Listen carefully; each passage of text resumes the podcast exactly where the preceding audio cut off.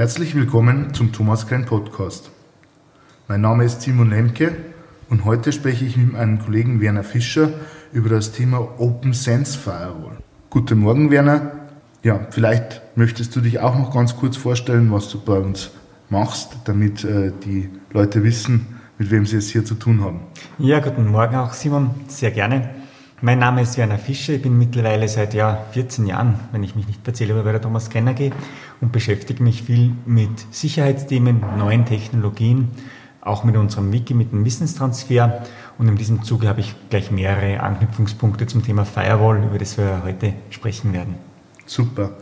OpenSense, meines Wissens basiert das Ganze auf FreeBSD.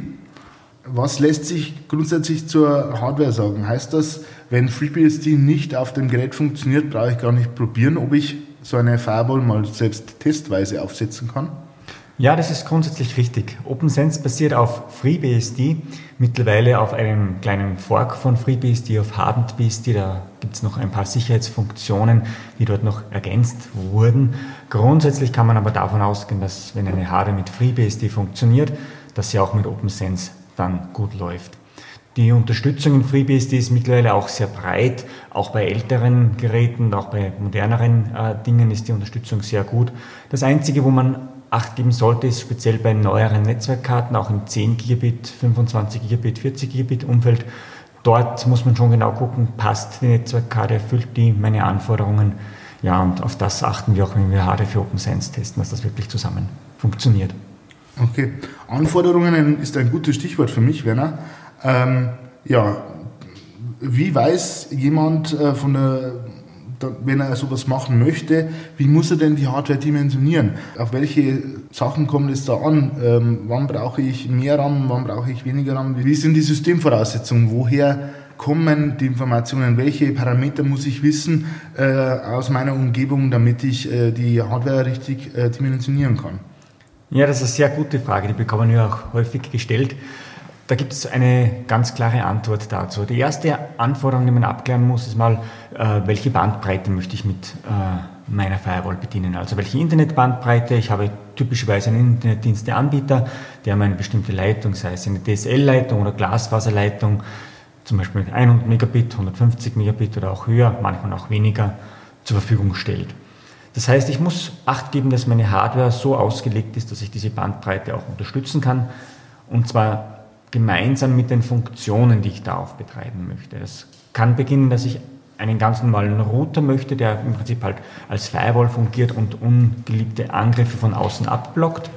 Äh, das ist auch die einfachste Variante und da reichen in der Regel auch wirklich sehr, sehr kleine Systeme. Deshalb haben wir auch zum Beispiel so Systeme wie den LES V3, die mit einer ja, sehr energieeffizienten CPU mit passiver Kühlung auskommen, ähm, bereits Außenbüros ähm, leicht anbinden kann. Also ich selber bin auch im Außenbüro bei uns mit einem derartigen System angebunden, obwohl wir eine 100 Megabit Anbindung äh, haben. Das heißt, da sieht man, man kann auch mit kleiner Hardware schon viel erreichen.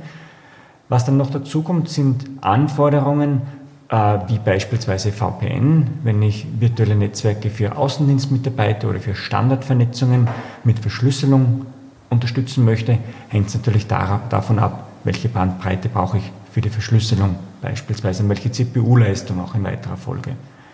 Und ja, ein, ein, weiterer Punkt bei den Anforderungen, da geht es aber schon in wirklich spezielle Funktionen, da weiß man eigentlich schon, äh, wenn man das angehen möchte, was man da haben will und was man da braucht.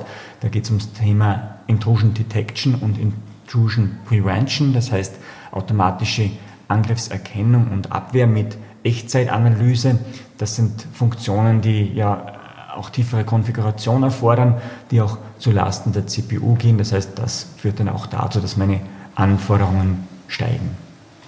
Okay, äh, jetzt einfach mal als Beispiel, ähm, damit man das gefühlt äh, ein bisschen auf die Hardware herunterbrechen kann.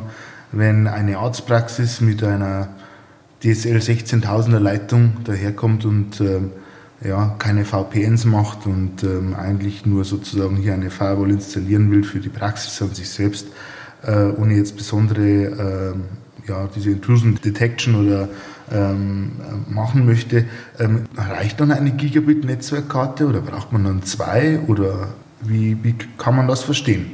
Ja, also bei den Netzwerkkarten muss man sich Gedanken machen, wie viele Netze möchte ich anbinden. Also in der Regel hat man zumindest mindestens zwei Netzwerkkarten, die man braucht. Das heißt eine für die Internetanbindung, wo praktisch der DSL-Anschluss reinkommt und eine weitere, bei der ich dann mein internes Netzwerk anstecken kann. Das heißt, das ist die Minimalanforderung, zumindest zwei Netzwerkkarten, die brauche ich auf jeden Fall.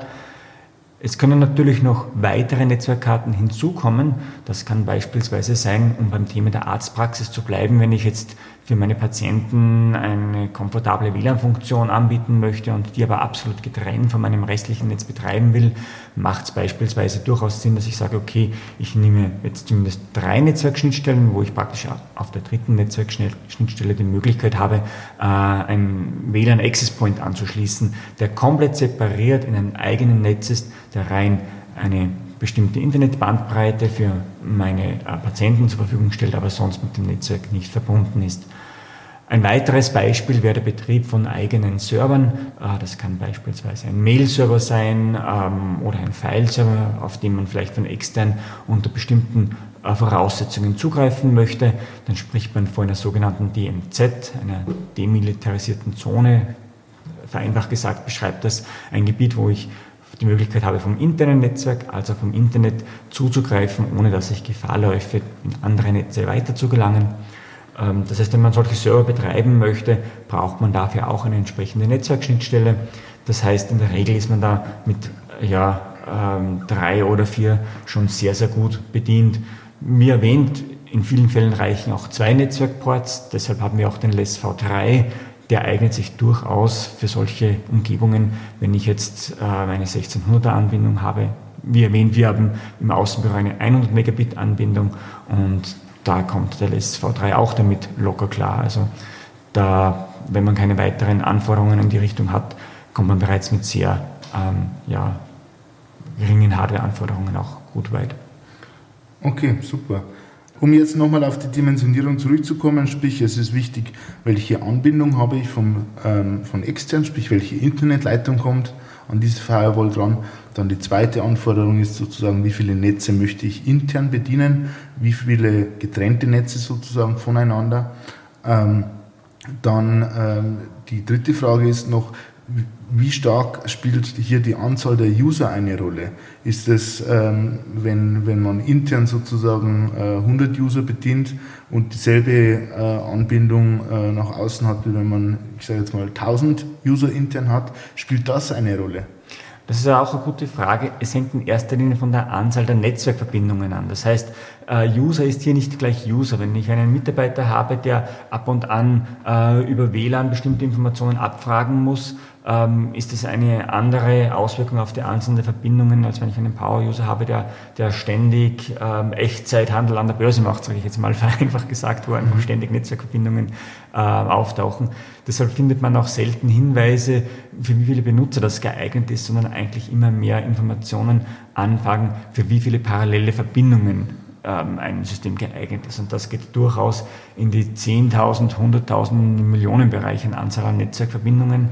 Man kann sagen, als normaler Benutzer habe ich so typischerweise, wenn ich jetzt mit ein paar Diensten wie einem Webserver, ähm, einem Mail-Server, einem File-Server verbunden bin, so circa 20, 30 Verbindungen und da spielt die Anzahl an Verbindungen meist die untergeordnete Rolle. Also meist geht es wirklich um die Bandbreite und um ähm, eben die gewünschten Funktionen. Wir haben beispielsweise auch Systeme wie unser Front-IO-System ähm, mit einer Xeon D-CPU. Da haben wir auch Rückmeldungen, dass Setups mit 1000, 1500 Benutzern ähm, im Bildungsumfeld gut laufen, wo auch viel über WLAN gemacht wird ähm, und die CPU da bei weitem noch nicht auf Anschlag ist. Also ähm, man kommt da tatsächlich in der Regel sehr weit. Was man auch machen kann, wenn man bereits ein System hat, einfach mal zu gucken, welche Firewall habe ich aktuell, wie ist die ausgelastet. Meistens bei älteren Systemen ist es so, dass die Hauptanforderung ist, dass das Webinterface halbwegs schnell funktioniert. Das ist bei den älteren Systemen oft nicht der Fall. Äh, beim Netzwerkbereich geht es meistens sehr, äh, sehr gut. Okay, dann würde ich zusammenfassen, ähm, wenn jetzt jemand ein Angebot machen möchte äh, für eine Firewall, dann muss er folgende Informationen für uns bereithalten. Im Endeffekt den, die Anbindung von Internet, sprich welche Leitung hat der Kunde, die er damit bedienen möchte, wie viele getrennt, getrennte Netze möchte er ansprechen damit?